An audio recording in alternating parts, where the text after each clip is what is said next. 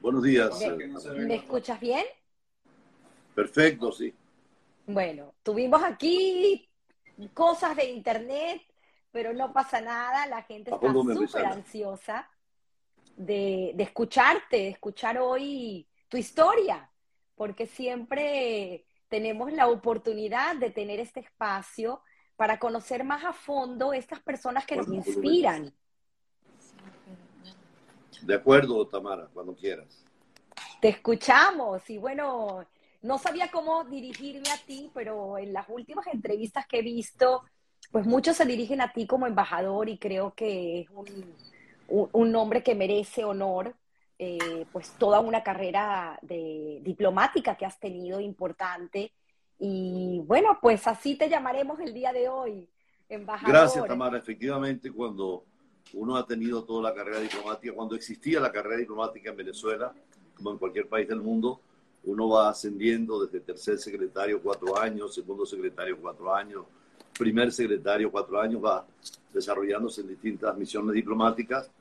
Llegas a consejero y ahí te especificas, consejero comercial, consejero legal, consejero militar, consejero cultural Después pasas al rango superior, que es ministro consejero, un poco como los militares que van desde capitán hasta coronel y ya cuando llegan a coronel el último rango es general. Nosotros también, después de unos 20 años, más o menos 25 años, nos toca ser embajador. Así fue con Milos Alcalay. Empezó conmigo en el primer gobierno de Caldera, fuimos escalando posiciones eh, diplomáticas y tantos otros diplomáticos que llegan a la final de su carrera como embajadores. Y al final, pues eh, uno pide la jubilación y la Cancillería le sigue pagando. Lo que pasa es que ahorita un embajador jubilado apenas recibe 10 dólares mensuales por la jubilación dentro de ese clima difícil para el país y complicado, sobre todo para los que le han servido al Estado. Es triste porque en otros países, pues eh, cualquier embajador retirado, como cualquier funcionario público, eh, tiene la garantía para su salud, para su vida, para su existencia digna. Pero bueno, son situaciones muy particulares de lugares muy especiales.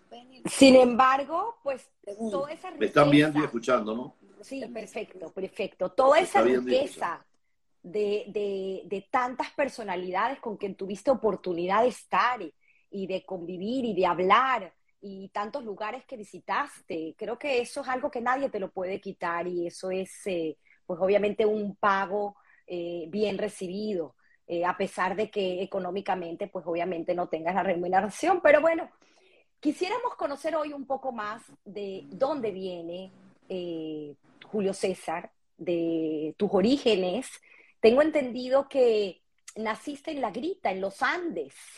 Sí, un pueblo muy, muy especial, muy particular. La llamaban la Atenas del Táchira, porque ahí concentraban eh, colegios de primera línea, tanto religiosos como privados Además, fue el primer liceo militar que hizo Pérez Jiménez en el año 51, 52, donde muchos oficiales de las Fuerzas Armadas se formaron y está enclavado en el Valle del Espíritu Santo, como lo llaman, con varias lagunas de agua dulce y una temperatura bastante primaveral.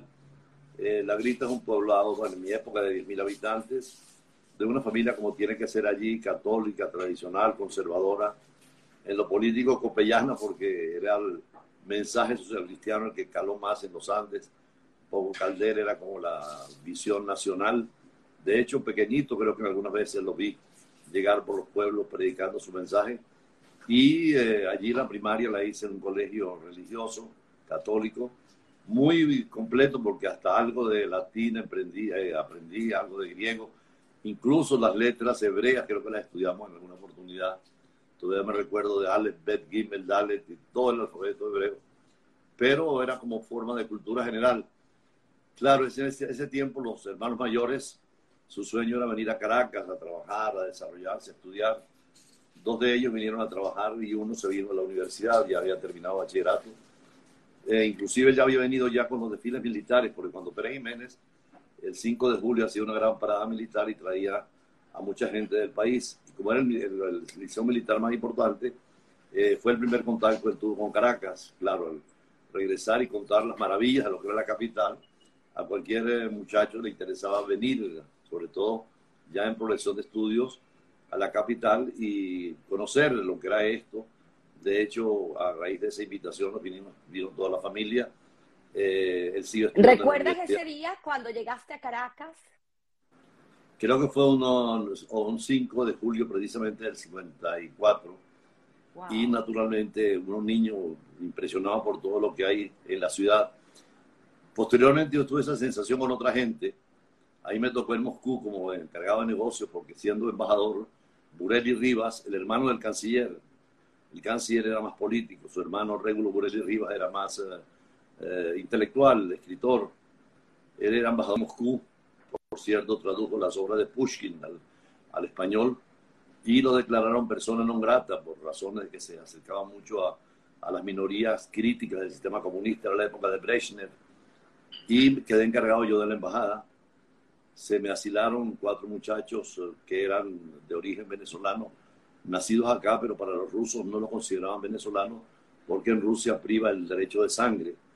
Y como los padres eran rusos, los tenían totalmente marginados ellos reclamaban su nacionalidad y me tocó traerlos eh, después de una larga negociación que después te explico con las autoridades soviéticas, traerlos a Venezuela porque se asilaron en la embajada, cosa que no era asilo porque yo no puedo asilar a un venezolano, pero sí protegerlo. Y fue la misma impresión cuando llegamos a Nueva York con esos muchachos que no hubieran visto aquellos edificios, automóviles, tiendas, para ellos que vivían en esa Rusia casi rural antes de los, los cambios que ha habido con Gorbachev yo recuerdo que tenía esa impresión cuando vine a Caracas de ver todo nuevo, todo distinto. Y la voluntad de estudiar. Yo recuerdo que la cosa que quise visitar fue la Universidad Central y decía, tengo que estudiar acá. Y efectivamente, ya con el bachillerato terminado, estudié Derecho y mm, tenía un interés más que todo lúdico por la filosofía. En esa época estudiaba en la mañana Derecho y en la tarde estudié en el Instituto Pedagógico Nacional, que ahora es Universidad Pedagógica, estudié Filosofía. Entonces, claro, el mundo de Platón, Aristóteles, Sócrates y después todo lo que Santo Tomás, San Agustín, Kant, Descartes, todo fue un descubrimiento hacia esa dirección más bien espiritual, personal, de placer, de, de, gusto intelectual. Y el derecho me llevó más al ejercicio y a la política, porque en esos años era la universidad dividida entre marxistas muy violentos en la Universidad Central de Venezuela, era la época de la guerrilla, y la oposición, que era más que todo la social cristiana, eh, los mejores formados, junto a algunas, algunos grupos de acción democrática. Yo empecé a militar en la democracia cristiana, pero ya tenía algunos conceptos del francés, entre un poco el pensamiento cristiano francés, y todo eso me llevó a que en alguna oportunidad esos congresos que hacían los comunistas en Moscú, de jóvenes, como era un social cristiano, pero más a la izquierda, nos escogieron a varios de nosotros, por cierto, Roy Charlton, que todavía sigue siendo embajador, era compañero nuestro en la universidad, eh, nos escogieron para ir a Moscú. ¿Fue la primera vez que te montaste en un avión? Sobre todo de larga distancia, sí, sí. Eh, yendo a Moscú, pasamos por París y por supuesto París fue el encanto absoluto, donde uno dice, vuelvo aquí a como el lugar, a vivir acá y estar acá.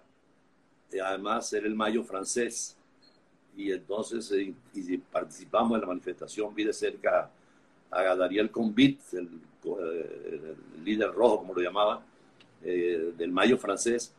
Fuimos a Moscú, por supuesto, Moscú era decepcionante, el régimen comunista, totalitario. Eso sí, muchísimo interés por la educación, por la cultura, por la, la igualdad forzada, pero había igualdad, pero nada de libertad. Ya hay uno tenía un choque con un mundo ideológico comunista que conocía teóricamente en la universidad, pero que vivía en la realidad. De regreso a París yo me quedé un poco más que los compañeros, aproveché algún instituto universitario, yo tenía cierto dominio en francés, pero por motus propio. Y eh, aproveché entonces, bueno, ya de tener contacto para algún día volver a París, pero sin planeármelo de forma definitiva. Yo regreso a Caracas, estoy en cuarto año de Derecho, sigo Derecho, me gradué en la Universidad Central de Venezuela por cierto, Natán Saiman era uno de los que estaba un poquito en la misma onda mía, que es muy amigo de ustedes. Claro. Y eh, terminar el derecho es cuando gana Caldera las elecciones en el 69. Y entonces, el, eh, alguna vez fui a trabajar al Ministerio de Educación, fuimos a una recepción de la fracción parlamentaria del Partido Socialista Copey y creo que estaba con Roy Charlton ese día y otro amigo mío, Monsanto, eh, eran líderes juveniles social cristianos, y encontramos un diplomático, porque la vida son encuentros, en definitiva, que te cambian el rumbo. Así es. Y te lo han dicho muchos de los entrevistados. Eh, hablando con un diplomático venezolano que está de vacaciones, eh, nos dice, ¿ustedes no han pensado participar en los concursos que la Cancillería está abriendo? Porque ahora con COPEI, como ADES es la que ha gobernado la izquierda y tiene muchos diplomáticos, los socialistas no tienen diplomáticos, hay un concurso para jóvenes socialistianos. Es más, yo me llevé a Roy prácticamente de la mano, en esa época Roy no, no, no ese compromiso que tiene ahora con el chavismo, era un hombre de izquierda, pero mesurado. De hecho, creo que una, el esposo, una hermana de él, fue en la guerrilla donde murió precisamente contra los comunistas y él adoptó en gran parte a la sobrina, la, trató como un padre. Y entramos, fuimos a la Cancillería, visita, pedimos una cita con Milos Alcalay, que era secretario de Calvani, que era el gran canciller de, Venezuela. Hicimos el examen, bueno, salimos eh, calificados para cualquier cargo. Me pensaba mandar a un país africano, para mí era igual cualquier lugar que fuera. Pero Ignacio Arcaya, que también es muy conocido, Ignacio Arcaya. Claro. Ignacio Arcaya me dice, mira Julio César, tú, conozco tus inquietudes intelectuales, he hablado contigo, hay un puesto libre en Ginebra. Y Ginebra te conviene mucho porque Ginebra no es una embajada bilateral como Kenia o como Rusia o como Nicaragua, que es de Estado a Estado, sino que Ginebra es, hay una embajada que está en Berna, pero esa es la bilateral, pero la embajada en, Ginebra es ante Naciones Unidas, a la oficina europea, así como está Nueva York, que más es la parte política, Ginebra es la parte cultural, intelectual, filosófica, Además está ahí la OIT, está la Cruz Roja, muchos organismos humanitarios. Bueno, en Ginebra fue otro descubrimiento del mundo, ¿no? Yo tenía muy cerca a París, podía ir los fines de semana, se me cumplía ese sueño y a la vez ya era un trabajo diplomático formal y una definición de vida, porque de repente la vida te la cambia, como te decía. No sé si tú conoces la tesis de los cisnes negros de Nicolás Taleb. Por supuesto, ya hablaremos de eso, pero de Nicolás es maravilloso. que hay cisnes negros que ocurren que uno no prevé que ocurran, pero que ocurren y te cambian la vida. Eso precisamente fue a raíz de que los llegaran los ah, ingleses a Australia y vieran una bandada de cines negros. Hasta ahí toda la humanidad había dicho que los cines eran blancos y ahí sale la teoría del cine negro, que por cierto ahora se modifica con otra de los rinocerontes grises, que es no situaciones en las cuales ya no se pensaba que sucedían y pueden suceder, como las Torres Gemelas de Nueva York que se cayeron sin que nadie pensara ni planificara ni los servicios secretos. Los rinocerontes grises, cosas que pasan sabiendo que van a pasar y no hacemos nada por detenerlas. Un poco lo de la pandemia, más que un cisne negro, ha sido un rinoceronte gris. Pero para mí fue un cisne negro llegar, conocer aquello, empezar a estudiar con eh, ya filósofos reales que había oído en el mundo del pensamiento. Irme a París y estar en los cafés, por ejemplo, donde Sartre y Simón de Beauvoir tenían sus conversaciones, o en el caso de París, el Instituto de Altos Estudios Europeos, eh, con Denis, Denis de Rougemont, que era uno de los grandes pensadores de la Unión Europea. Ahí coincidí, con, por cierto, con el hijo de Rafael Caldera, eh, eh, el segundo de ellos, que fue político, pero estaba estudiando, Gervasi, Fernando Gervasi, que fue un gran embajador, acaba de morir ahora de COVID en, en Madrid, y muchos diplomáticos nuestros ya de carrera que estaban estudiando. Pero fue un descubrimiento, además, en ese diciembre para ir a algún lugar que no fuera Venezuela porque no podía regresar. Me fui a Israel y fui a un kibutz, pasé un mes en un kibutz, ahí recolectando naranjas y ayudando a criar pollo y una cosa. Fui con un grupo de... ¡Qué experiencia! De compañeros de estudio, entre ellos dos muchachas que estudiaban interpretación eh, de Viena, vieneses, de origen de Galicia, los padres, en la vieja Polonia. Y estuve, bueno, ahí una experiencia también extraordinaria llegar ahí para nosotros como católicos eh, y además la experiencia israelí, porque en esa mentalidad un poco socialista, de repente uno ve un Estado como Israel que tenía el modelo soviético de los kolhos, pero aplicados a lo que son los kibbutz, ya con más democracia, con más libertad, porque creo que hubo mucha herencia de ese eh, deseo de justicia de los judíos rusos que llegaron a Israel a implantar ese modelo más eh, socialista, sin, por supuesto, negar la libertad. Ahí estuvo el 24 de diciembre allí, el nacimiento del niño Jesús, en plena, ahí en, la, iglesia de Belén. Y bueno, son experiencias que se van llenando, pero siempre en el campo diplomático. Al poco tiempo en Ginebra me mandan a una conferencia en Beirut y me agarra la, la guerra del Líbano. En el 75 tuve que quedarme dos meses encerrado porque cortaron la vía, fue eh, con los palestinos el primer levantamiento que hubo, fue una guerra abierta.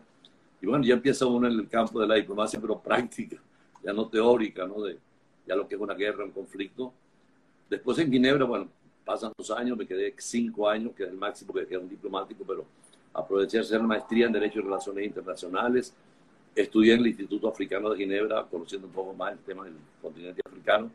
El tema religioso es fundamental porque ahí está el Consejo Ecuménico de Iglesias y esa vertiente espiritual es muy importante eh, intelectualmente, ya no solamente afectivamente, sentimentalmente. Y bueno, ahí conoce a medio mundo, ya en Ginebra compartes, por ejemplo, mi compañero del lado era Luis Carvalán, que estaba casado con la hija del rey de Italia, con María Beatriz de Saboya, una mujer muy escandalosa, por cierto, en la vida en Ginebra, y me hice muy amigo de ellos, de ellos, un apartamento muy lindo ahí en la plena vieja villa, vieja ciudad de Ginebra, y bueno, te vinculas con gente de todo el mundo, de todas las sociedades, de Venezuela iban muchos expertos a las reuniones de comercio, de salud, porque ahí está la Organización Mundial de la Salud también, eh, es decir, ya uno entra a un mundo distinto, ¿no? De la, digamos, de, la grita Caracas, que es un paso muy importante, de, Caracas, París, temporalmente, pero estando en Ginebra a tres horas en un, tren, rápido, y ya entras en el mundo europeo en el cual ya prácticamente pierdes mucho de lo que tenías, conservando lo bueno, pero en una ampliación del mundo, una especie de un no ser que tenías que se hace ser, una proyección de la existencia y ahí opté un poco más en la filosofía. Me hice muy amigo de los cafés filosóficos, que por cierto yo, yo fui el que los traje a Venezuela. Eso es eh, los domingos de 11 a 1, en, cuando hay cualquiera de ustedes que me escuchan a París, toman el metro de la Bastilla y hay un cafecito que se llama Café de Filosofía. Y de 11 a 1 de la mañana, más o menos a esta hora, con un croissant y un café, se plantea un tema filosófico y la gente lo discute libremente. La vida, el amor, la muerte, el demonio, eh, cualquier frase. Qué maravilla. Es, es, después yo acá, aquí hay dos versiones. Una, alguien me escuchó que existían los cafés y una amiga mía los tomó, pero más de función social. Por cierto, hace dos días se reunieron ahí en el country, pero son café más social para tomar un poco de vino, para conversar. En cambio, los cafés más puros es sin vino, sin alcohol, porque la filosofía es más espontánea cuando no hay eh, problemas de ocupar la mente en otras cosas. Y hay un café que hemos hecho, que estarán invitados más adelante. Creo que en Nueva York hay, en Washington, en varios lugares, porque fue una moda de un, de un filósofo especialista en Nietzsche, que quiso hacer los cafés ya no en la universidad, sino llevar la filosofía a la calle. Y claro, todos tenemos dudas y, y angustia filosófica. De hecho, él, en vez de hacer psiquiatría o, medicina, hacía eh, consultas sobre todo personas que tenían dudas sobre la existencia, sobre Dios, sobre la razón de ser, sobre el suicidio, todos esos temas que son propios de la filosofía, ¿no? Así que la vida se, fue llenando poco a poco. Es así. Y bueno, es una parte. Y tuviste, tuviste unos encuentros maravillosos, perdona que te interrumpa, pero me encantaría que los cuentes, porque sé que tuviste la oportunidad de estar con Gaddafi y con, eh, bueno. personalidades importantísimas como Saddam Hussein, eh, esos encuentros con Margaret, Thatcher, con Mandela, no todo el mundo bueno, hay, tiene hay, oportunidad en la vida de tener encuentros con gente tan importante. En el campo diplomático hay dos niveles. Yo era apenas un primer secretario de embajada, todavía muy joven, y teníamos esas visiones más lejanas porque llegaban siempre a las conferencias internacionales hay un famoso ah, salón en Naciones Unidas de Ginebra que se llama Los Pasos Perdidos, que es precisamente para que los delegados mediten, caminen, lleguen un café donde se negocia todo. Pero cuando uno es diplomático, digamos, de baja, en esos niveles, no tienes acceso directo. Los ves, los saludas, tal vez protocolarmente, y claro, enriquecen leer sobre ellos. Pero ya cuando uno es embajador, que ya, después ya tiene 20 años en el servicio, habla los idiomas, conoce la idiosincrasia, Además, cuando tú vas como embajador, ya vas con plenos poderes.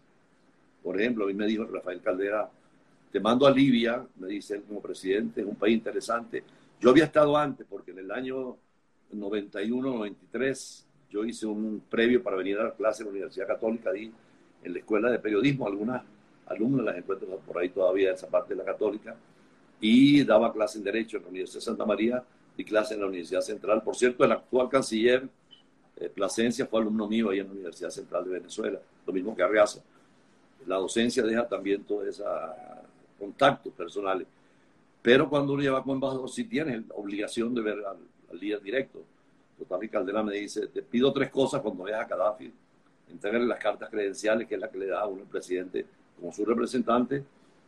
Eh, eh, dile que trata de ir a Leptis Magna.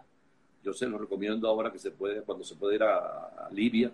Leptis Magna es como Grecia, como el Partenón, mejor todavía, porque hubo un emperador libio, Adriano VI, y eh, hay toda una conservación de ciudades bellísimas. En segundo lugar, me dijo Caldera, dale este libro, que era un libro que él escribió sobre la democracia cristiana, porque Gaddafi decía que él quería hacer una combinación de socialismo marxista con islam.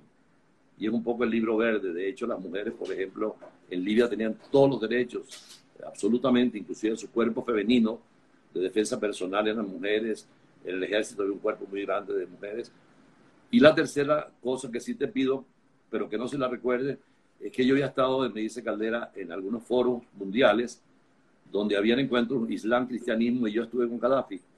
Y Gaddafi me dijo que si yo llegaba a ser nuevamente presidente, lo invitara a Caracas. Me dijo, eso no se lo recuerdes, porque ¿qué hago yo con ese loco si viene aquí a Venezuela? Recuérdate que en esos tiempos ya estaba cuestionado el hecho de haber tumbado un avión eh, en Escocia con 250 pasajeros, y todo indicaba que era Gaddafi en la época del terrorismo. Ahí vinieron los impuestos sobre él, que los sufrimos nosotros porque no teníamos aviones y forma de salir de Libia, teníamos que ir por tierra a Túnez o por mar a Malta para poder hacer los negocios y hacerlo. Cosa que era buena porque nos obligó a ir a París cada tres o cuatro semanas a comprar todo para la embajada.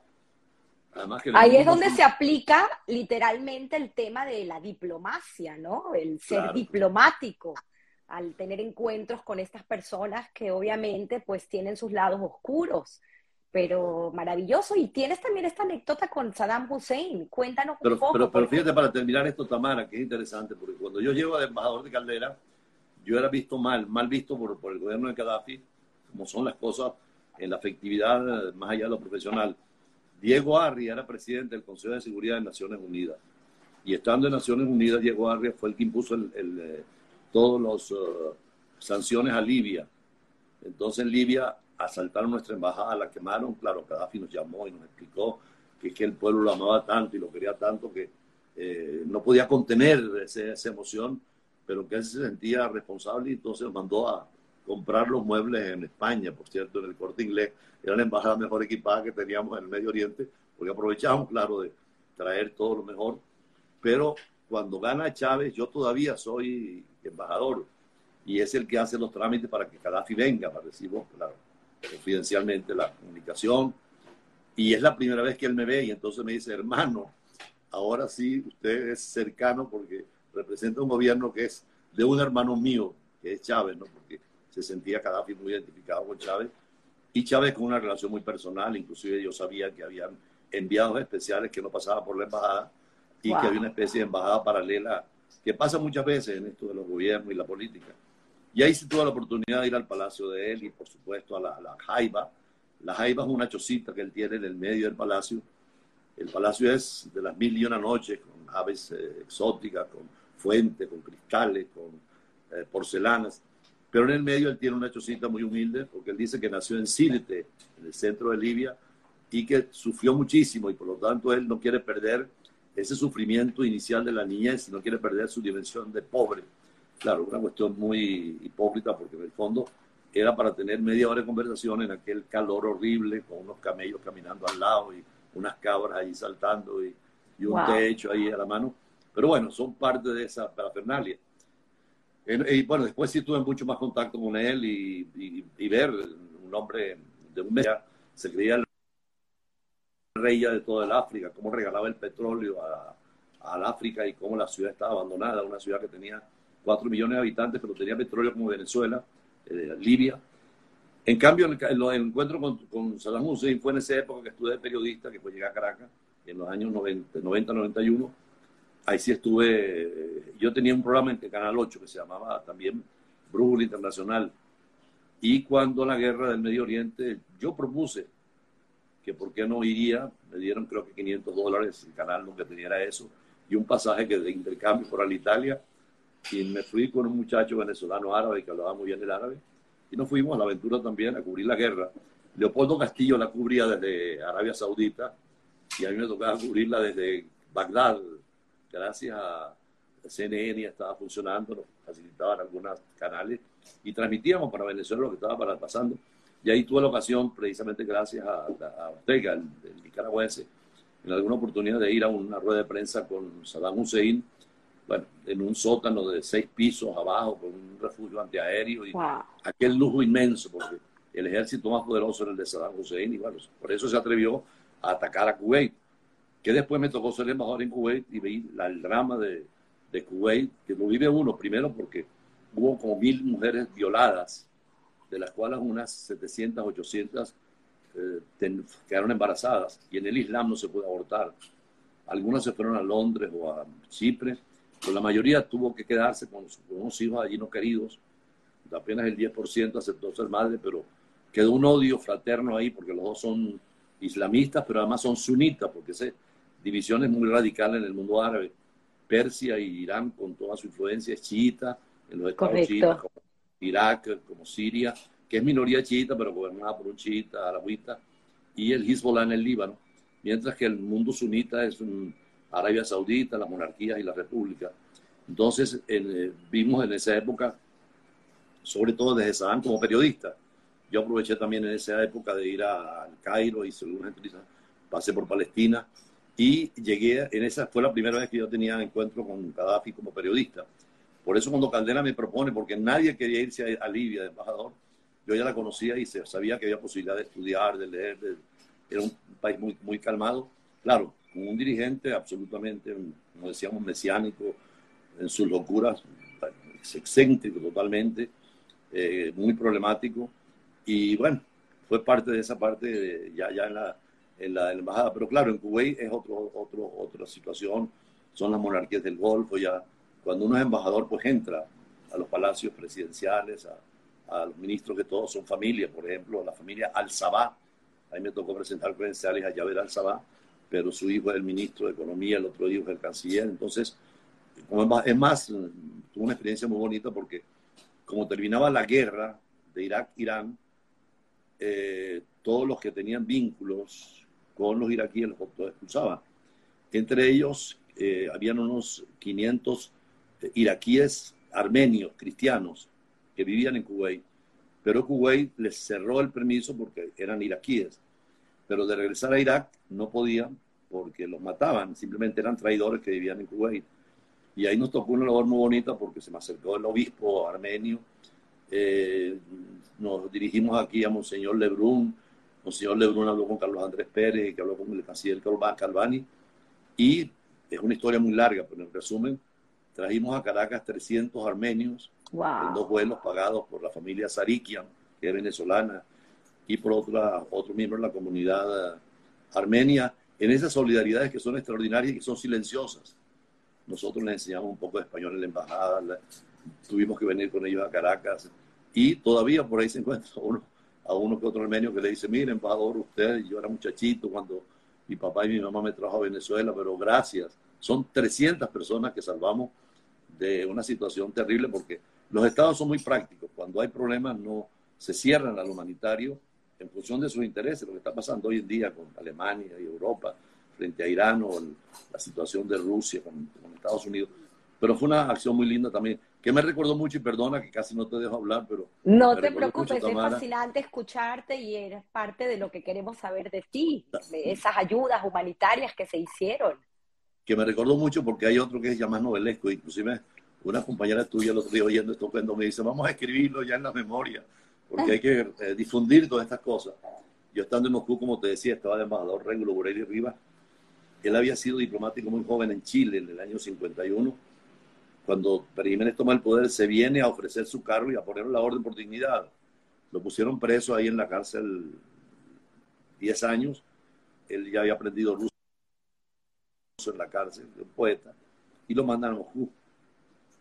Está en Moscú desde el año 73, Caldera abrió las relaciones con Rusia, y un día Burelli me pide a mí, me conocía que si quería acompañarlo a la embajada. yo me voy a Rusia, pero era primer consejero de embajada. Y en Rusia, en una obra de teatro, de un teatro tipo en la casa que teníamos críticos como tabla que se llama Teatro Taganka, Ludimov se llamaba el, director del teatro, era muy crítico, pero le permitían las críticas. Y una noche en un escenario, Burelli con su emoción se levantó a saludarlo y abrazarlo y eran unas representaciones de obras de Chekhov, pero actualizadas ahora, criticando al gobierno ruso. Llegamos a la casa y encontré un telegrama que decía, ha sido declarado persona non grata, tiene que irse de Moscú en 72 horas. Yo era el segundo de la embajada, estaba casado, estaba embarazada mi esposa con él. Y este, quedó encargado de la embajada.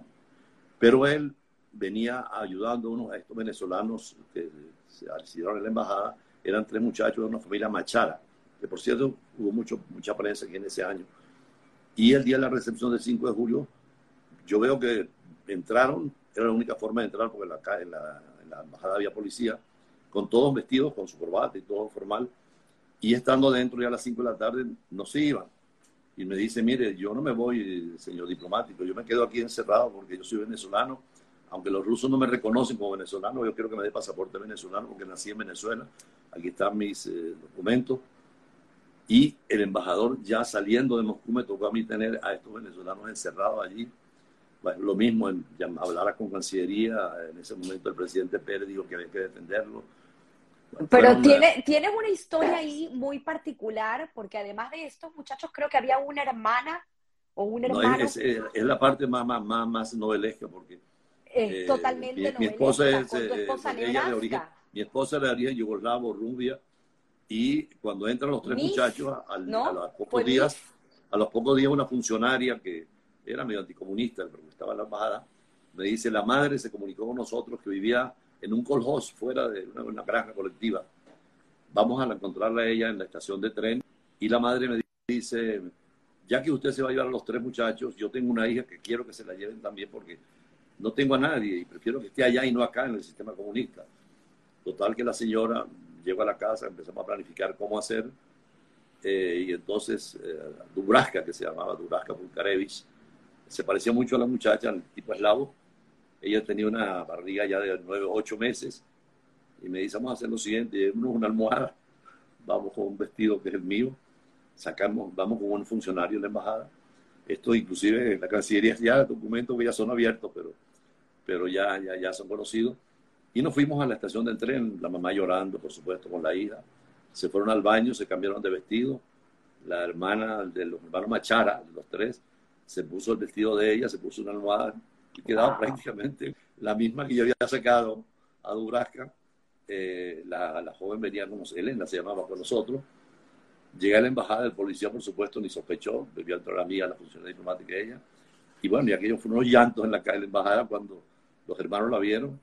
Y por supuesto, como mi, mi esposa tenía su, su, vista diplomática y su pasaporte y tal, no, no hubo ningún problema, solo un reclamo, que era una especie de trampa que se les había atendido. Pero bueno, cuando son derechos humanos así tan importantes, tampoco podían hacer escándalo por la Bueno, y eso duró más o menos cuatro meses en la embajada. Pero lo último de todo es que, y esto es lo más bonito de todo, se me acercó una, una bailarina del ballet de Bolshoi. Son mujeres muy escogidas, eh, muy privilegiadas. El arte lo privilegiaba mucho. Y me dice, mire, es que al frente de la embajada estaba la agencia F y varias agencias de prensa. Entonces, claro, al día siguiente los cables del mundo dijeron en la embajada, tres venezolanos, no los dejan salir y tal. Y después se metió la hermana también, claro, ya tuvo una especie de, de, vigilancia total de cómo me movía yo. Y me llega una señora, por supuesto, rusa totalmente, no, ni sospecharon de nada. Y me dice, mire, embajador, yo estuve aquí, eh, yo, yo estuve un romance hace muchos años con un venezolano, de esos que venían aquí a estudiar, que eran comunistas y lo mandaban a estudiar, se graduó de ingeniero. Él es de apellido Viva, recuerdo que era y tengo un niño de cinco años, pero no me lo dejan sacar por ninguna manera. Y con el régimen comunista nunca va a conocer a su papá. Ya que tiene aquí cuatro venezolanos, no puede tener a otro venezolano más, porque no puede ser. El niño ya está, está registrado. Bueno, y le dije, como era rusa, ella no tenía, y además artista, no tuvo ningún problema, y me trajo al niño. Así que yo me traje los cuatro, los hermanos Machara y al niño. Bueno, pasa el tiempo.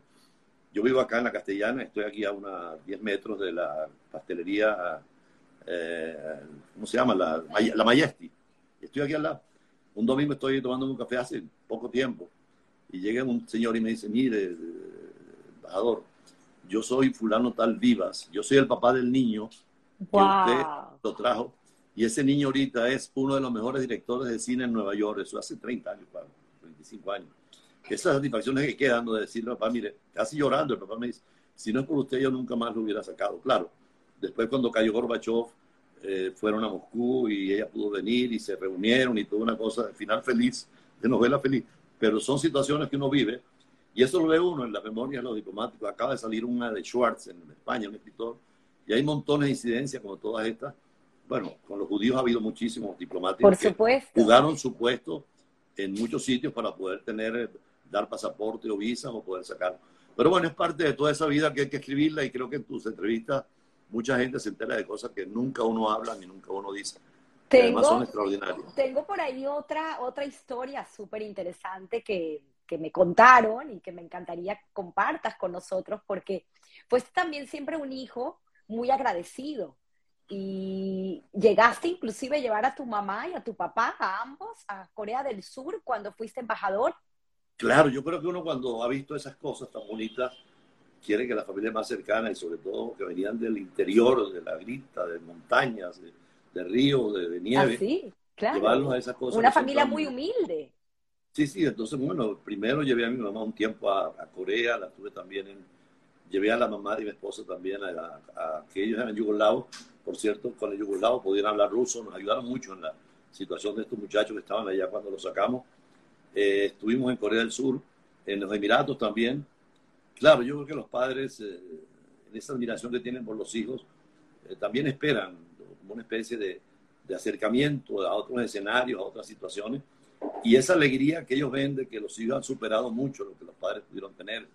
Muchos llegan, se sacrifican, sufren, pero se alegran cuando ven las realizaciones. Y entonces yo me, ya me decía la mamá eh, antes de morir, usted que nació en aquel pueblito de la de repente lo vi con el emir de Kuwait o lo vi saludando al Papa en alguna visita oficial, porque tenemos una foto ahí con el Papa. O de repente viéndolo en los periódicos en la primera página con los salvando a los muchachitos en, en Moscú es decir, yo creo que esa gratitud, y pasa mucho con muchas familias en Venezuela, cuyos europeos y abuelos vinieron en tiempos de guerra con todo el sufrimiento y con todo el dolor, y me imagino que para ellos es también esa satisfacción, esa alegría de verlos, sobre todo profesionales y que en condiciones de vida, pues, buenas, sin perder esa dimensión, porque uno tiene que, como el árbol, siempre tiene que hacer cuenta de la raíz y de la tierra, porque es fundamental y yo creo que es uno de los agradecimientos que más tiene. Y lo he visto mucho en tus entrevistas, cuando ves la vida de muchos de ellos, han pasado por todas estas situaciones. Y creo que es lo que le da sal a la entrevista tuya, esa parte muy humana, muy personal, más allá de lo, de lo épico, también de lo trágico. Y, y hablando pues de esta parte humana, eh, también tienes tú una historia muy particular con uno de tus hijos. Son tres hijos Tienes a Patrick, a Víctor y el mayor, eh, Francisco, si no me equivoco. y pues tienes una historia increíble con Víctor, con una fundación que hoy en día lleva que se llama Fundación Pineda. Creo que bien vale la pena abrir un capítulo en tu historia para contar un poco y hacer un poco de conciencia. Creo que también a nivel en el mundo de, tantas cosas que hay que, que se padecen y a veces pues los conocemos por estos retos, porque esta enfermedad eh, tan conocida de atrofia muscular se llegó a conocer más a fondo cuando se hizo este famoso reto del Bucket Challenge. Pero ese es algo que, que, les afectó y si quieres puedes contar un poco esa historia porque fue un niño que nació normal. Tamara, claro, uno cuando tiene los hijos, pues como vengan, se reciben y se atienden y se desarrollan en él nació normal, a los cinco años eh, empezó a tener fallas al levantarse, al sentarse, al caminar. Lo llevamos al Boston Children's Hospital y nos dieron esas enfermedades eh, desconocidas, que son muchas, pero que todo indicaba que era una distrofia muscular. Fuimos ya en esa parte, después cuando ingresé nuevamente al servicio exterior, aproveché para llevarlo a Viena, a París, a Londres, a todos lados, sin ninguna cura, porque hay enfermedades que no tienen simplemente cura como la distrofia. Incluso movido por algún embajador de la India, amigo mío en, en, Ginebra, que lo había conocido, estaba ahora ya en la Cancillería de la India, me invitó y me lo llevé a ver a Sai Baba. Pasamos, yo me llevé a él y al más pequeño. El más pequeño era muy terrible y creo que le hizo mejor la vida al Tito que a, que a Víctor. Víctor es el que estaba en el embarazo cuando entramos con la rusa, que la sacamos a Venezuela. Están viviendo aquí en el estado Guárico, toda esa familia feliz, eh, incorporada a Venezuela y agradecidas toda la vida de que se les cambió la vida. Pero en ese caso de Víctor, cuando fuimos por toda la parte de la medicina tradicional, llegué a ir, como le, le estaba diciendo, a, a, la, a donde se iba, que es una experiencia muy mística e interesante. En la mentalidad eh, oriental hay un concepto distinto de la vida, de trascendencia, del sufrimiento, de la alegría. De hecho, la vida no es un tránsito, no hay que angustiarse por la enfermedad o por la, la, vida material, porque estamos aquí de paso. Creo que una vez lo decía Borges, que toda vida no es más eh, que una muerte anunciada y toda muerte no es más que una vida vivida. Y en esa mentalidad oriental es otro, otro criterio, es eh, hay una incorporación perfecta. Bueno, Vía Saibaba, ¿cómo se llama? Eh, eh, materializando vibuti, que es una especie de sustancia, pero como te digo, le hizo más el, beneficio, el milagro al otro, que era muy desordenado, mm. muy temperamental, salió muy bien organizadito, pero claro, yo creo que no había en ese momento cura o no había disponibilidad en este caso. Fuimos a Siria, donde uno también gente que leía, me fui inclusive a la India había un médico famoso venezolano en Cumaná que curaba con hierbas, muy famoso acá. Eh, estaba en la India, fui a visitarlo con él, y con todas las dificultades que una silla de ruedas, llevarlo y traerlo, y con todas las cosas. Pero bueno, este, él ha dado un ejemplo extraordinario. Eh, afortunadamente eh, se mudaron a, a, Los a Berkeley. Berkeley es una de las pocas universidades que está condicionada para estas situaciones. Qué maravilla. Ponen asistentes, les ponen tratamiento permanente. Él se, tiene dos maestrías, tiene un doctorado en planificación urbana.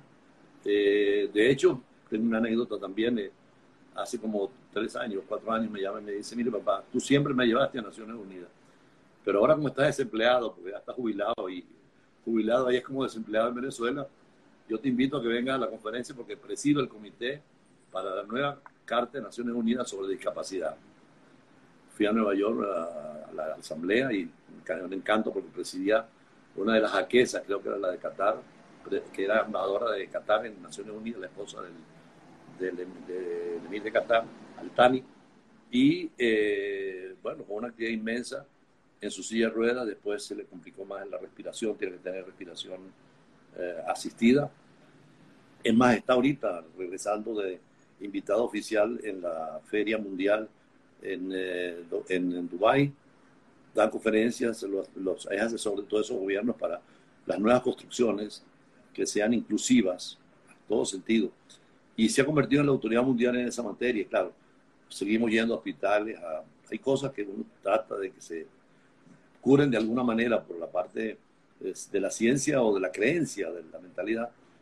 Yo ahora estuve con ellos en Los Ángeles, él está ahorita de profesor en Berkeley, en San Francisco, yo había tenido un COVID bastante y me fui unos días a pasarlo con ellos y realmente era como mi enfermero, verlo a él con aquella voluntad, aquel esfuerzo, un sentido del optimismo. Eh, estaba tarde para ir a ver la caída del sol, el día siguiente para visitar una montaña. Y la conferencia, me presentó el grupo latinoamericano de la Universidad de Berkeley. Una noche me dice, despiértame a las 4 de la mañana y lo veo que está en una conferencia muy bien pagada, por cierto, con Dubái o Abu Dhabi o uno de los Emiratos. Y eh, eh, bueno, estuvo casado, está divorciado, tiene otra novia, me mandó por ahí en estos días unos poemas bellísimos, porque el amor yo creo que no tiene sentido ni tiene impedimento, el amor simplemente se siente y, y está allí.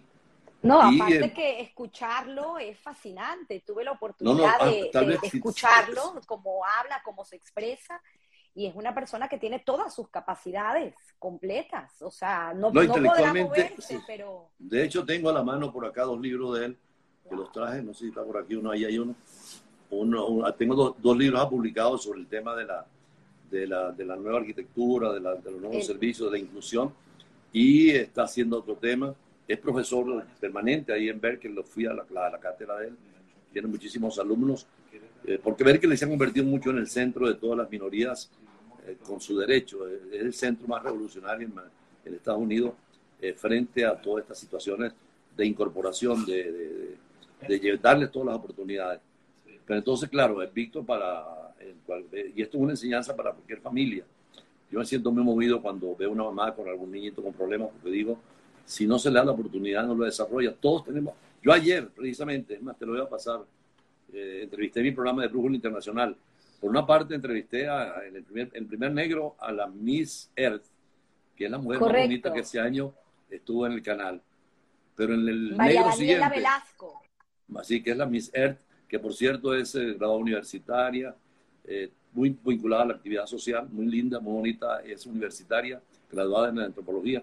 Pero el, siguiente lo hice con la presidenta del Comité Parapléjico de Venezuela, que es una mujer, que es una atleta de primera línea, tuvo un accidente de carro, quedó en silla de ruedas, pero sigue trabajando. Y claro, me sentía entre la felicidad de la belleza, por una parte, que algunas veces puede ser eh, vacuidad, y la plenitud de, la otra persona con el sufrimiento en el sentido de la alegría de la vida. La otra que lo tiene todo de repente se queja de algunas cosas. La que no tiene nada o tiene poco, cree que todo se le ha dado, porque la vida sigue allí. Y eso es lo más bonito. Yo inclusive te muestro esta conchita que tengo aquí, no sé si la ves, una concha de mar, que desde hace, desde hace tiempo la tengo, porque la pongo en mi bolsillo derecho y siempre que la toco, para que no se me olvide, agradezco a Dios por todo lo que me ha dado, por todo lo que me ha permitido, porque me haga mejor en la medida de lo posible. Por inclusive el COVID fue una gran lección de encuentro con uno mismo, de comprensión y compasión hacia los demás, de entender que en el mundo esto es corto, pero es importante vivirlo bien y no hacer daño, perdonar que es tan importante y pedir siempre, porque aunque seamos Alá o Mahoma o Dios, no importa, o Yahvé, cualquiera, es siempre ese Dios que nos observa y nos permite vivir.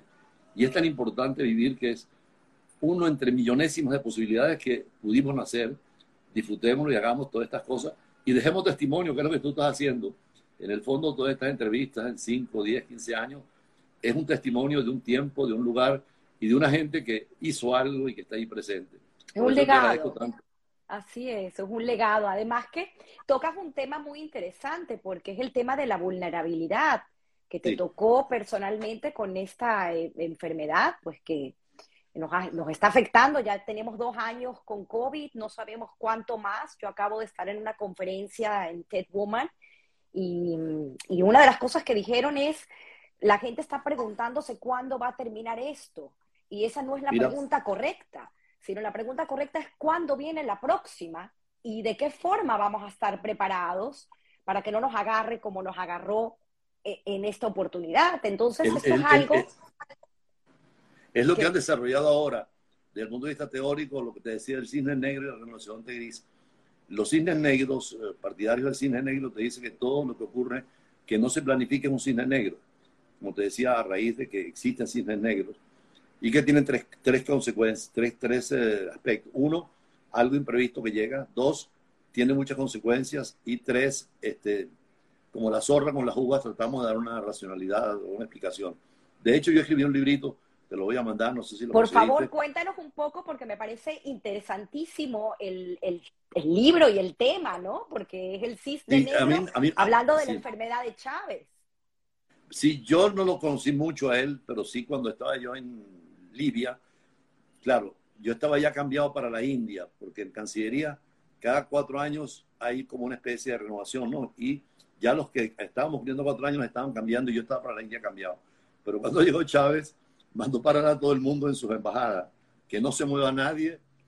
Y además el embajador de Libia me dice, mira, Julio César, yo, el embajador de Libia en Caracas, ya sé que va otro embajador para allá, un militar, amigo del presidente, así que eh, si puedes escoger otro destino o si no, eh, jubilate porque... Y fue lo que hicimos todos, como no podíamos estar en esa nueva diplomacia, preferimos la jubilación, así están mil, eh, bueno, 60 embajadores renunciaron. Wow. Pero entonces dentro de esta situación de los cisnes negros que decíamos ahorita, de que puedan ocurrir precisamente con las nuevas posibilidades de gripe o de, pestes. Yo estaba leyendo hace unos días eh, la guerra de Troya, todo el problema por aquella mujer, ¿no? Por Elena, pero además todo el camino de Odiseo, cuando deja a Ítaca, eh, que por cierto, ahí están los mentores, deja a su hijo con un mentor, se llama mentor el hombre, pero que veía que a pesar de la guerra y la, peste seguía ahí funcionando, a pesar de que estaban combatiendo, allí acababan los soldados. Y que puede ocurrir en cualquier momento. Fíjate que la, la peste o la gripe española mató cerca de 60 millones de personas. En Venezuela murieron cerca de 30 mil y entre ellos el hijo de Gómez, el que Gómez tenía para sucederlo. De ahí dicen que Gómez usaba siempre guantes en toda la vida para no contaminarse. Y Vargas Llosa, me, gustó un artículo hace poco, decía que aunque ha cambiado la medicina, aunque se ha modernizado, aunque tenemos todos los diagnósticos, el temor a la muerte y el temor a la enfermedad nunca pasa. Y es lo que tú dices ahorita, cualquier cosa puede pasar y no estamos preparados. Entonces, frente a esos cisnes negros ha aparecido esta tesis de los cisnes, eh, de los uh, rinocerontes, grises, que son, dice, que no son cisnes porque los cisnes yo no tengo cómo preverlos. Los japoneses no querían energía nuclear y los convencieron de que nunca iban a tener un problema porque tuvieron las bombas atómicas de Hiroshima y Nagasaki y construyeron 30 reactores para electricidad. Y fíjate lo que pasó en Fukushima, 16 mil 16 millones, 16 mil muertos y todo un drama completo con la energía nuclear. O sea, hay cosas que pasan porque pasan, al margen de que los tenga yo o no los prevea. Pero los cisnes, eh, los uh, sí se prevén y todo indica que podemos tener más gripes, tener más pandemias y no estamos preparados, que es lo, que pasó con esto. De hecho, Nicolás Taleb dice que esto no fue un cine negro, sino todo se preveía que podía pasar. Y lo que indica ahorita con la contaminación, con el, descuido de la naturaleza, con el derretimiento de los hielos, con la, la, del mar, todo es apocalíptico prácticamente. Y si no hay un cambio de timón y un cambio de conciencia, esto puede ser fatal. Seríamos tal vez los últimos ¿No viste una propaganda de Naciones Unidas donde sale un, eh, de, estos animales que se acabaron con el tiempo? Una, ah, un dinosaurio que llega y habla en la Asamblea General de Naciones Unidas y dice, señoras y señores, tomo la palabra porque nosotros no podíamos prever que no íbamos a acabar. Ustedes están a tiempo de poder tomar decisiones y poder acabar esto. Y no lo hacemos. Fíjate que en la, ahorita en Glasgow, en la conferencia del calentamiento global, Rusia sigue contaminando, China sigue contaminando, India, Estados Unidos, en la grande potencia, y nos van a hacer el mundo inservible. Y ahí vendrán enfermedades y vendrán pandemias. Es complicada la situación. Es muy, muy complicada y además que tenemos que tomar conciencia. Aprovecho eh, el momento para conversar eh, acerca de una conferencia eh, la semana pasada. Como bien dije, estuve en el TED Woman y una de las ah. cosas que se tocaron fue el tema del calentamiento global y cómo uno puede, pues obviamente, aportar a esta disminución.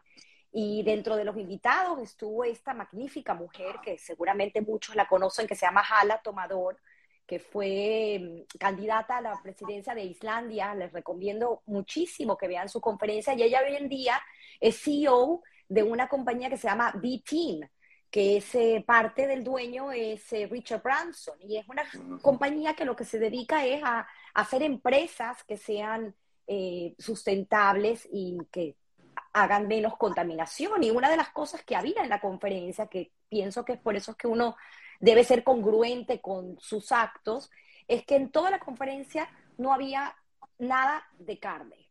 Inclusive la, el café que tomamos era con leche de avena oat milk.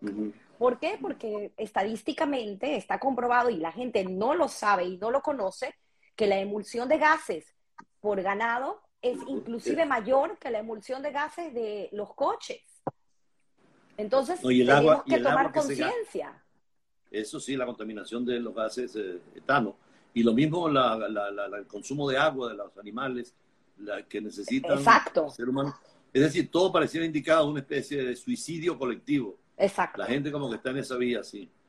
Pero bueno, cosas que pasan. Ahora, me encantaría, eh, embajador, eh, aprovechar, pues obviamente, su conocimiento acerca de todo este tema del Medio Oriente, eh, entender un poco en perspectiva, porque una de las cosas que mejor hace siempre es poner en contexto, y una de las cosas es hablar un poco acerca de nuestra comunidad, eh, sé que usted ha sido un gran colaborador siempre con, la comunidad judía en Venezuela.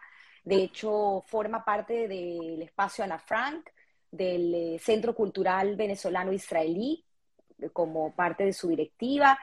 Y creo que sería muy interesante entender un poco qué es lo que está pasando hoy en día a nivel mundial con eh, este acercamiento, bueno, ahorita con los Emiratos Árabes y con eh, Israel, esta nueva eh, acercamiento. Hoy, por supuesto, tenemos algo que es sin precedentes, porque está el mismo universo en Israel y está una candidata que es Venezuela. Venezuela mandó a su candidata y además tenemos una candidata de los Emiratos Árabes y la candidata de Marruecos en Israel. Eh, eh, está el mundo cambiando y queremos saber si piensa que puede haber nuevamente alguna apertura para que vuelva a haber embajada en eh, Venezuela, la embajada de Israel, que muy lastimosamente en 2009 pues rompieron relaciones, y entender un poco este contexto de, esta comunidad judía en Venezuela, donde tanto agradecimiento, hablando de agradecimiento que tiene hacia Venezuela, la, la llamada el país de los brazos abiertos, eh, Efectivamente, hay unos cambios que son muy importantes señalar.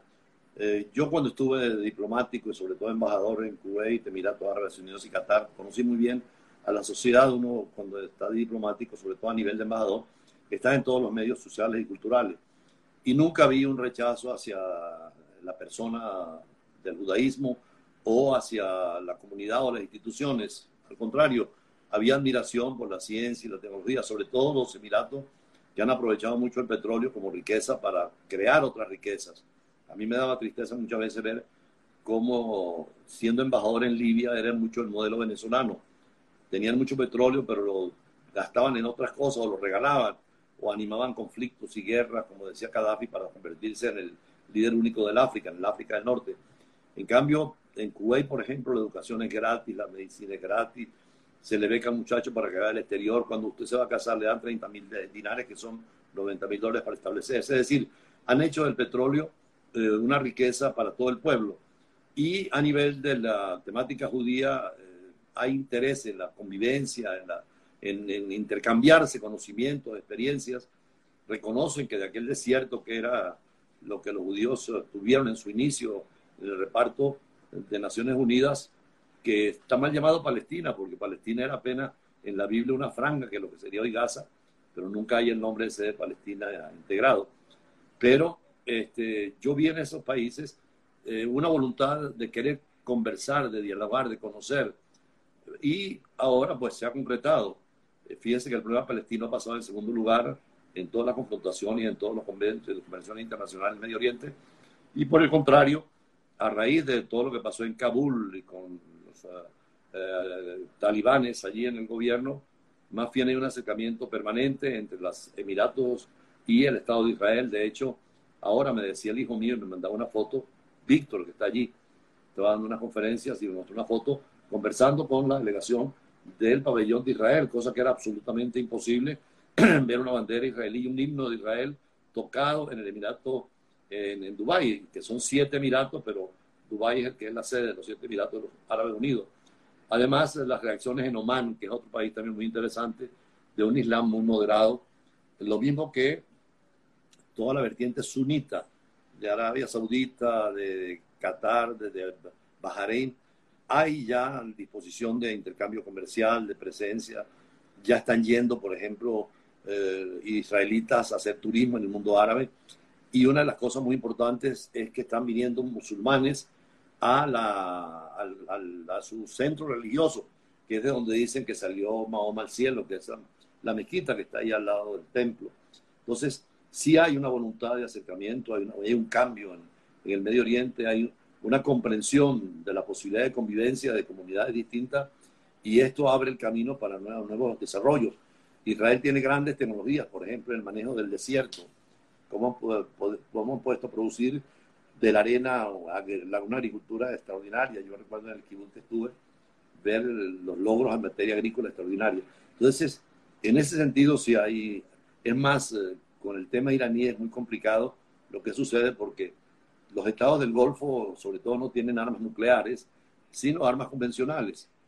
Pero Irán tiene armas eh, posiblemente nucleares, se habla de misiles, tenido una tecnología muy avanzada, Y ahí sí hay una confrontación porque hay una especie de doctrina oficial de borrar Israel del mapa, que por cierto cambió un poco y me gustó mucho cuando llegó eh, el, anterior presidente. Eh, el actual es muy conservador, pero inclusive hay intento de posible diálogo también con Irán, pero en estos momentos hay una confrontación. Hay un arco chiita que es, fuerte, porque es Irán, es eh, Irak, que es mayoría chiita, es Siria, que es mayoría sunita, pero gobernada por chiita, y es Líbano Hezbollah, que está en el gobierno. Además están en Yemen también una situación muy conflictiva. Entonces, siempre es amenaza de guerra y de conflicto, pero en el mundo árabe más bien hay tranquilidad con que existe Israel, porque cualquier bomba atómica o misil que vaya a Israel va a acabar también con todos esos emiratos que están cerca y gobierno sunita. Entonces creo que hasta complacencia más bien del mundo árabe de que Israel pueda tener como una especie de defensa y en ese sentido están trabajando. Eh, yo creo que en ese sentido con los árabes hay una posibilidad muy, muy grande de llegar a buenas relaciones. De hecho, incluso con los talibanes, esto es una visión extrema mía, eh, he estado leyendo de que el nuevo equipo talibán no tiene una línea anti-israelí. Es un equipo formado en Londres, son, jóvenes que eran en el primer gobierno del 96 eh, al 2001, que fue un gobierno muy duro, muy musulmán, muy teocrático, eh, ahora han abierto más las compuertas, están más en espíritu de diálogo. Inclusive hay unos talibanes que dicen ser herederos de una de las tribus perdidas de Israel, porque tienen el Shabbat, eh, tienen la circuncisión a los siete días, eh, cumplen con la festividad religiosa. Pudieran ser alguna raíz, pues, las tribus se expandieron por toda esa zona y eso era el imperio famoso persa y, y fue una oportunidad a Afganistán un imperio completo. Entonces, el mismo, el mismo fenómeno de, de, de, los, de, Afganistán ayuda, porque en Afganistán son conversaciones directas en Qatar, donde también está en diálogo. De, hasta el propio presidente Trump dice que habló maravillosamente bien con, el, eh, con Baradar, que es el que preside ahorita el gobierno de los talibanes, y que podrían llegar a acuerdos fundamentales. Además, los talibanes han sido claros en que no están de acuerdo con la tesis de Bin Laden. Esa es la diferencia entre el ISIS, que era el viejo la vieja visión de Al Qaeda, que querían una revolución mundial islámica. En cambio, los talibanes dicen que ellos quieren su proyecto en y dentro de Afganistán, que no les interesa todo el mundo exterior. Entonces yo creo que con esta situación del Medio Oriente, además con el tema de la... Eh, ya el petróleo va dejando de tener la importancia que tiene, como usted decía, las energías alternas son vitales y fundamentales, eh, la situación va a ser mejor. Más bien preocupa un poco el antisemitismo en Europa, de gobiernos de derecha, conservadores. Eh, lo que estamos viendo ahora precisamente, un candidato en Francia que tiene chance de, ganar, un candidato en Chile ahorita de una derecha extrema, y siempre hay la excusa de que el judaísmo en cierta medida es parte del desorden o de la situación que se presenta.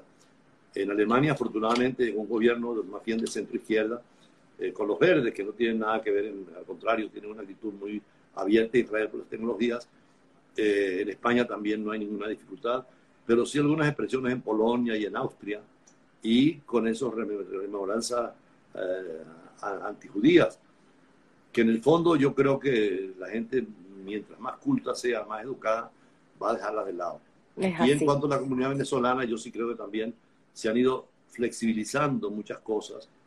No sería raro ahora en este cuadro nuevo mundial que se vea la conveniencia de abrir la embajada, porque era absurdo Inclusive hay un chiste famoso porque, eh, ¿cómo se llamaba el embajador anterior aquí? Shalom. Eh, eh, Shlomo. Shlomo, muy amigo nuestro. Sí, sí, sí, jugaba tenis, excelente. cuando el presidente Chávez dijo... Shlomo Cohen. Shlomo Cohen, cuando dijo el presidente Chávez que se vayan los israelitas, los, representantes de Israel, este, Evo Morales también dijo que se vayan los representantes de Israel. Y resulta que no había embajada de Israel en Bolivia lo que había eran relaciones diplomáticas, pero no en, en Israel. Cosas absurdas de muchos de estos gobernantes que no saben exactamente el sentido que tiene. Es posible que hay contactos, yo sé que hay contactos agradables. Por ejemplo, el nuevo canciller, como te digo fue alumno mío, lo conozco. De hecho, siendo embajador yo en Corea lo recibí y él era el asistente del embajador Ochantich en la Cuarta República. Una de las cosas que hizo fue visitar la comunidad judía y es público. Fue a la comunidad judía porque había una especie de alejamiento total de la esfera gubernamental. Además, yo creo que aquí en el, país están contribuyendo tanto los judíos en el desarrollo, en el crecimiento, en la educación. Yo acabo de entrevistar hace unos días a una niña de qué, de 18 años, que va a pasar la entrevista, eh, que estudia en hebraica, de una gran formación, de una gran cultura. Hebraica sigue siendo un modelo educativo. Me parece que, son tiempos, y más cuando hay crisis como esta, en que la fragilidad humana se demuestra, en que la enfermedad te pone frente a la muerte y, y sabes que la vida es un don muy pequeño, muchos creen que es mejor cooperar que confrontar, tender la mano que retirarla y trabajar juntos, no nos queda otra alternativa. Hoy con la amenaza nuclear, que hay capacidad de destruir siete veces la Tierra, con los arsenales nucleares norteamericanos y rusos, y con las enfermedades que pueden venir, porque ya vimos esta nueva variable de la Omicron, pudiera ser peor. Es más, hay un famoso autor, te lo recomiendo, Tamara, porque lees tanto, que es Bin Chung Han, es un coreano que da clase en Berlín. Él dice que el problema ahora no son los virus ni las bacterias, porque tenemos medicina para ellos, que ahora va a ser el problema neuronal, las locuras de la gente, el, perder la tranquilidad, la serenidad, porque es una sociedad como de locos, por eso su libro se llama El enjambre. Toma un enjambre en donde nada se comunica con nadie, en donde las nuevas tecnologías, en vez de acercarnos, nos alejan, nos, acercan a los de lejos, pero con el hijo, con la madre, con la novia, con la esposa, con, con el, alumno lo, lo, aleja. Y además, con estas nuevas tecnologías se, deshumaniza todo ya. Es la pantalla lo que existe y no el, contacto de los ojos, el, calor de la mano. Ayer yo estaba graduando unos 40 o 50 abogados y juristas y el dar la mano es una sensación agradable después de tanto tiempo sin tenerla. Y precisamente hablábamos allí en ese, en ese, en ese posgrado eh, de la necesidad de un mundo en cooperación. No se puede hacer un mundo en contradicción. Seríamos nosotros mismos los que estamos acabando con el planeta y creo que no nos corresponde. Por eso programas como el tuyo, que son de profundo sentido humano, y además de, de, sacar esa parte buena de todos, que todos la tenemos, ayuda mucho a esa convivencia. Es así, sin embargo, es un mundo con el que vamos a tener que aprender a convivir. Una de las cosas que aprendí, que yo no sabía ni siquiera que existía, es un tema que se está desarrollando actualmente que se llama eh, eh, em, moda digital. Y, hay inclusive moda digital, fashion design digital. Y hay inclusive un site donde uno puede comprar trajes hechos a la medida digitales. Claro. Eso es el mundo al que vamos, o sea, el mundo hacia afuera, el mundo totalmente concebido distinto, que de hecho una de las cosas que mencionaste al principio y lo cual también lo habíamos hablado en casa hace unos días, es acerca de cómo cambia el tema del derecho en cuanto a todas estas nuevas tecnologías que se nos incorporan, donde hay que empezar a poner reglas de cómo funciona todo lo que se llama los NFT, eh, eh, el arte, ahorita el arte va a ser comprar un cuadro con un chip y ya uno maneja, o sea, el mundo está cambiando totalmente, entonces es, sí, sí, es un tema, es un tema y creo que la parte humana, volviendo al tema humano, es algo que, que tenemos que, que redescubrir, por llamarlo así. Inclusive estaba viendo que en Berlín hay una prueba interesantísima. Han logrado, con los últimos sobrevivientes del holocausto, que van a quedar muy pocos, yo creo que en 10 años ya no queda ninguno, o en 15 años, han, han hecho con dos o tres de los eh, víctimas del holocausto eh, un cuestionario de preguntas de alumnos, que son unas 30 o 40 mil preguntas que les han hecho, y eh, las tienen ya para tenerlas posteriormente con su imagen. cuando ellos mueran, tener la imagen permanente y la gente hablando con ellos como si fueran reales, porque ya toda la máquina, el algoritmo, tiene todas las preguntas posibles que se puedan hacer y vamos a tener esos testimonios que no se nos vayan porque se nos van físicamente, pero ya pero ya con esa figura se nos queda allí que son como no recuerdo ahorita el nombre de la de la figura, pero ya hay, miles de posibilidades. Vi que en París un, un meeting también un, dirigente lo daba en, un, en una ciudad y su imagen estaba en otro también. Sí, sí. Eh, hologramas. Hologramas. O, los hologramas, sí. Ese holograma de la, en Berlín lo tienen ahorita, de manera que tengan testimonios permanentes para que no se nos vayan. Y es una forma de... Hay una realidad nueva, una realidad virtual que es totalmente distinta a la analógica y toda por esa vía. Y hay que aprender. Somos analfabetos nosotros en eso. Los niños ya son innatos digitales totalmente. Bueno, lo, hablaste tú en tu programa la semana pasada acerca de estas convenciones, inclusive a nivel de gobierno. Ahorita Biden reunido eh, con, Putin, con Putin. Exacto, exacto. Es una no, y hay embajadas ya virtuales, hay embajadas virtuales donde no es necesario tener ahí edificio ni personal, sino que se, las cosas todas por, por esta vía se resuelven. Y tendremos cada vez más un avance en esto. Increíble, increíble eh, haber conversado contigo, pero igual todavía me quedan dos preguntas que quisiera hacerte, porque siempre eh, me parece tan importante eh, el haber entrado en tu vida y el habernos dado la oportunidad de conocer un poco más de quién es Julio César, cómo fue este camino tuyo por la vida y lo que has aprendido, ¿no? Porque al final termina siendo lo que uno aprende, como bien lo dijiste, los caminos que a uno se le presentan y las decisiones que uno toma. Y al final, pues eso es una enseñanza y un aprendizaje. Y nos encantaría escuchar de ti eh, algún consejo que le puedas dar. Eh, siempre digo a los jóvenes, pero al final me doy cuenta que no necesariamente es a los jóvenes, porque muchos de nosotros a una edad ya adulta nos ha tocado migrar, nos ha tocado volver a empezar. Y pues obviamente siempre un consejo de alguien como tú que ha tenido la vida que ha tenido, pues nos pueda eh, despertar o nos pueda dar ilusión o nos pueda... Dame un poema, dame el poema. Hay dos cosas que son muy importantes. Eh, para mí es muy significativo el viaje a Ítaca. Claro. Eh, que es tan importante, ojalá que pudiéramos leerlo todos esta noche cuando nos vayamos a acostar. es decir, y ahí es un poema de apenas 30 líneas, pero es tan ilustrativo y es tan significativo porque es la recomendación que hace Ulises cuando él se va precisamente a la guerra de Troya, que son 10 años de guerra, pero 10 años para regresar a Ítaca, que es la realización que todos queremos, lo que estás hablando es cómo llegar a Ítaca. Él da unos consejos que son esenciales y que son vitales. Eh, por cierto, Cadafis es un poeta, murió de 100 años, lo resumió prácticamente en eh, unas 15 líneas. Y hay tres o cuatro cosas que son fundamentales. Uno es eh, tener siempre en mente el objetivo, la finalidad eh, a la cual, para la cual uno cree que la vida está, pero con sentido ético y con sentido estético. La ética y la estética están agarradas de la mano y por supuesto con sentido ético en el sentido moral, no hacer el daño a nadie, porque en definitiva eh, yo creo que uno de los grandes éxitos de las sociedades orientales, y fui embajador en Corea, es el budismo, esa concepción de que el mal siempre viene tarde o temprano, aunque tú engañes al mal, y que lo mejor es hacer el bien. Y el poema, que lo tenía acá a la mano, me parece que es bellísimo, dice, cuando emprendas tu viaje a Ítaca, pide que el camino sea largo, lleno de aventuras, lleno de experiencias. No, o sea, cuando en, que aprendamos algo, emprendamos algo, trata de hacerlo a profundidad, de lo malo lo que sea.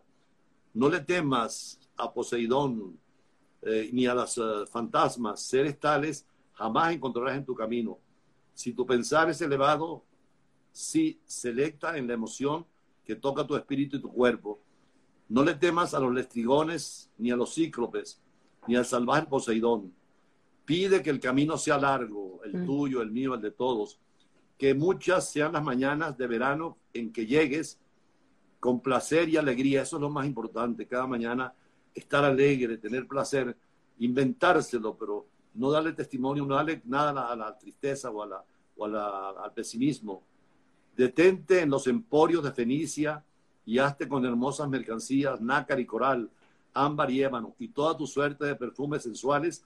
Cuanto más abundantes perfumes sensuales puedas, ve a muchas ciudades egipcias a aprender y a aprender de sus sabios. Yo creo que ese es otro consejo. Lo que nos queda de vida, vayamos a donde podamos ir y aprender y aprender de los sabios en este caso, tú ya eres una sabia con tus entrevistas y podemos aprender mucho. Qué humilde, gracias. Ten siempre ahí en tu mente. Llegar allí es tu destino, mas no apures nunca el viaje. Mejor que dure muchos años y atracar viejo ya en la isla, enriquecido de cuanto ganaste en el camino. Recuérdate que, claro, tenía la recompensa de Penélope que la esperaba y era tan linda ella que como no llegaba, muchos pretendientes querían tenerla. Y para quitárselos de encima con esa actitud femenina fue cuando prometió tejer un manto. Y al terminarlo casarse con uno de ellos, pero ella en su amor a, al regreso de Odiseo, de Ulises, de, día tejía el manto y de noche lo destejía, y así el manto no terminaba. Y lo otro es que cuando se fue, eh, Ulises eh, buscó al mejor maestro del pueblo, que es precisamente el mentor. mentor se llamaba el mejor maestro, por eso necesitamos siempre un mentor y escuchar al mentor. Y hacer que el viaje que nos queda, algunos más, otros menos, que siga siendo bonito, alegre, optimista, que Dios nos ayude en todo y que ojalá que un caracolito nos recuerde o cualquier otra cosa en nuestro bolsillo que hay que agradecerle a Dios todos los días por la vida que tenemos. Aunque sea corta, es vida. La nada es lo peor que hay y por eso el ser busca realizarse siempre. Frente a la nada, la alegría, el entusiasmo y la poesía y la alegría y la música, que también no hablamos de eso, pero todo eso es parte de la vida.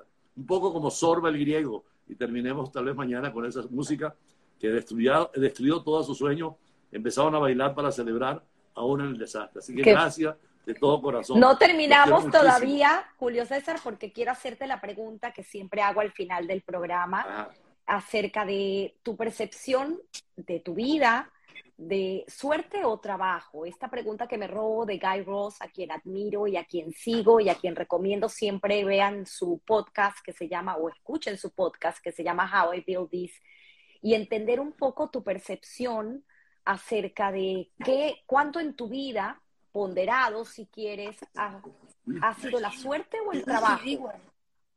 Mira, yo estoy convencido que son las dos cosas. Yo he tenido suerte y me siento afortunado con la suerte. Y agradezco la suerte, de verdad que sí. Hasta la suerte de tener el COVID, porque también me hizo reflexionar y me permitió seguir viviendo, pero me hizo cambiar la compasión, el encuentro con la familia, el encuentro conmigo mismo. Entonces, es suerte todo lo que nos pasa en la medida en que sepamos orientarla. Pero también es mucho trabajo, porque el ser humano tiene esa parte animal cómoda de descanso, pero tiene el motor intelectual y emocional de hacer cosas. Napoleón decía siempre a sus soldados que cuando él iba a, ascender a un general, revisaba la hoja de trabajo y de servicios, pero también trataba de ver si tenía suerte. Él creía mucho en la suerte. Yo sí creo que hay suerte hay, pero que podemos convertir lo que no es suerte en suerte, pero sí hay suerte y mucho trabajo. Wow, gracias, gracias, gracias. Qué maravillosa respuesta. Quisiera leerte algunos de los comentarios porque lamentablemente cuando hacemos un Instagram Live, estos comentarios se van y pues hay gente que ha estado a lo largo del programa diciendo cosas maravillosas. Eh, leo aquí, dice, tu coratazo, no sé quién es, me encantaría que cuando tengan acrónimos, eh, los Instagram pongan el nombre para leerte quién es el, el, el tema. Dice, ciertamente las dos cosas, suerte y trabajo, es así. Dice Rebeca Levi, maravillosa entrevista. Dice el doctor Luis Ortiz, quien ha estado desde el inicio, eh, que probablemente conoces, es abogado también. Dice, usted, Julio César, un, un gran mentor.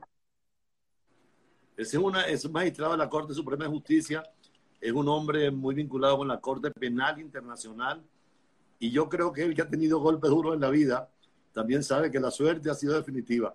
Siempre la podemos tener y siempre la tenemos porque aunque mal pase en la vida algo, todo, mientras haya vida, es suerte. Amén, es así, es así. Tuve la oportunidad de conocer de cerca al doctor Luis en un viaje que hicimos a Israel. Así que fue mm. muy bonito. Le mando yo también aquí un abrazo. Dice Rosita, Rosita, quien nos puso en contacto, dice brillante entrevista, el entrevistado y la entrevistadora. Ay, gracias, Rosita. Qué pena leer estos comentarios, pero bueno, seguimos. Evelyn Art Dice, excelente diplomático, catedrático, humano y amigo. Me encantó la entrevista, mil gracias. Dice Marcos Liv, eh, dice, el futuro o ya el presente de la realidad virtual es muy preocupante. Para las nuevas generaciones, la nueva revolución de Facebook, Meta, es aterrorizante. Lo es, pero es una realidad y como bien lo dijo el embajador, creo que tenemos que, que entender, ¿no? Cómo acoplarnos y cómo vivir con estas nuevas realidades y no perder la perspectiva de lo humano. Sigo leyendo, dice Raúl Camacho Vázquez. Saludos, doctor Pineda. Soy Raúl Machado de la primera cohorte de doctorado en Derecho y Relaciones Internacionales en Ingenio Maracay. Qué bueno, hace años. Bueno, aquí sigue la gente fascinada, dice Antonio eh, Guzmán, dice excelente poema, iniciático del hombre en su vida. Sí, eh, me encantaría que luego me lo compartas para ver si lo podemos publicar. Sería muy bonito porque creo que tiene palabras y creo que es tarea obligada ahorita a todos de volver a leer eh, Troya, porque sí, obviamente uno, ahí es donde nos damos cuenta la importancia del pasado y de no olvidar, porque aprendemos del pasado para poder vivir el presente y para poder proyectar nuestro futuro, es lo que siempre digo, por eso es tan importante. Dice Miguel Arrieta, que nos acompaña desde Israel, el derecho siempre va a la saga de los fenómenos sociales y a la velocidad de los cambios sociales lo obligatorio a ponerse al día con las nuevas realidades que determina la tecnología. Es así. Gracias, Miguel. Eh, aquí sigo leyendo, dice, ah, eh, Rosita había comentado que también en Venezuela acaban de felicitar a la comunidad judía por la celebración de Hanukkah. Eh, sí, excelentes reflexiones, saludos de Israel, vuelve a decir Miguel Arrieta. Sigo leyendo, dice, excelente entrevista, una vida resumida en dos horas cuántas lecciones por aprender. Gracias, embajador.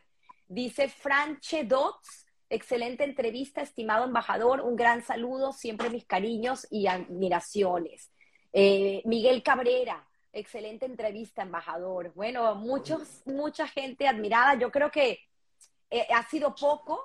Eh, creo que con usted es fácil poder tener unas miles de conversaciones, como siempre lo hace con sus programas, pero yo agradecida inmensamente de haber tenido la oportunidad de conocer un poquito más eh, la parte íntima y humana de este gran personaje, como lo defino el embajador Julio César Pineda. Gracias. Y te dejo la cámara para que despidas a la audiencia, por favor. No, yo creo que lo, más importante eh, y lo que nos da una dimensión de felicidad a la existencia es el diálogo, es la comunicación. Primero, estar bien con uno mismo, que es tan importante, y eso después de cada diálogo uno llega nuevamente a encontrarse con uno mismo. Segundo, estar bien con el otro y con los otros que están cerca de nosotros. Y en tercer lugar, estar bien con la naturaleza, que también nos exige adaptarnos a ella. Además, estamos en el tiempo que, como decía alguno de los que allí expresaron, la ciencia y la tecnología puede ser para nuestro beneficio pasado mañana, pasado mañana la medicina será mucho mejor, la vida se va a prolongar, podemos tener mayor igualdad social siempre que trabajemos en ese sentido. Y yo creo que entrevistas como esta, donde ustedes sacan siempre lo mejor, en cada ser humano hay muchas cosas buenas. Y creo que, como decíamos también nosotros, en, citando a Andrés Eloy Blanco, eh, en el caso nuestro de venezolanos, que somos hormigas de la misma cueva, más y mejor nos entendemos, porque casi todos los que te siguen son de la misma comunidad, estemos aquí en cualquier lugar. Además, vendremos de nuevo.